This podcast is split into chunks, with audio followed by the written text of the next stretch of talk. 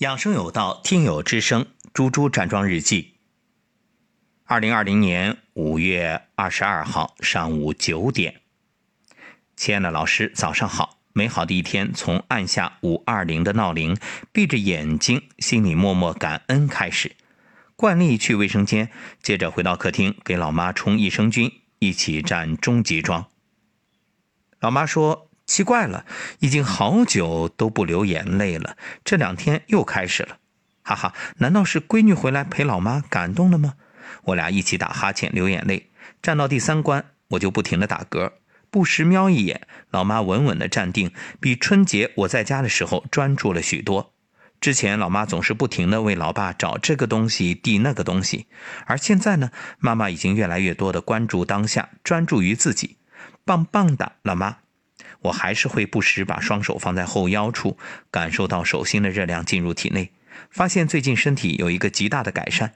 以前呢，只要前一天上晚课，就会下巴烫烫的，第二天一早痘痘基本就冒出来了。最近不但站桩时能感觉到热气从上往下走，连白天不一定什么时候都能觉察到体内的热气往下到小腹。想想这样的情形，估计是跟着老师二十八天线上康养馆开始，每天早上坚持起床八式之后开始的吧。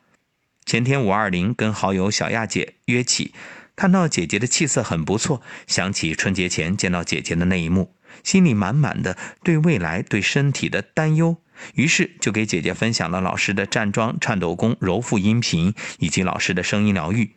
短短几个月的时间。姐姐由最开始的内心惧怕恐慌，到现在已经对身体健康越来越充满信心，还不时将听到的老师的节目分享给我，这是多大的转变啊！昨天上午和姐姐一起站桩，把老师的节目又分享给了姐姐的公公婆婆。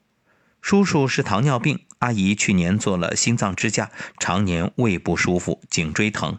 看到听到这样的情形，总觉着心里酸酸的。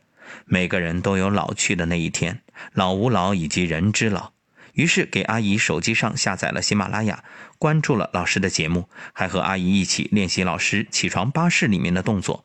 阿姨说也要每天听节目，练习站桩，把健康掌握在自己手中。希望越来越多的老人能有机缘学到这些养生之道，让晚年多一些健康幸福，少一些疾病困扰。衷心感谢老师，余生一起传承，为健康代言，为爱加油，好心情哦！简单相信，听话照做，只要出发，终将到达。为猪猪老师的妈妈点赞，为小亚姐点赞，为小亚姐的公婆点赞。这段时间也是不断的收到听友的反馈，有。听节目好多年的听友，通过微信告诉我自己的转变，内心充满了感激，而我听到也是满满的感动。就像猪猪老师，从自己听到节目开始练习，就不断的记录反馈，又通过这种反馈帮助了无数人。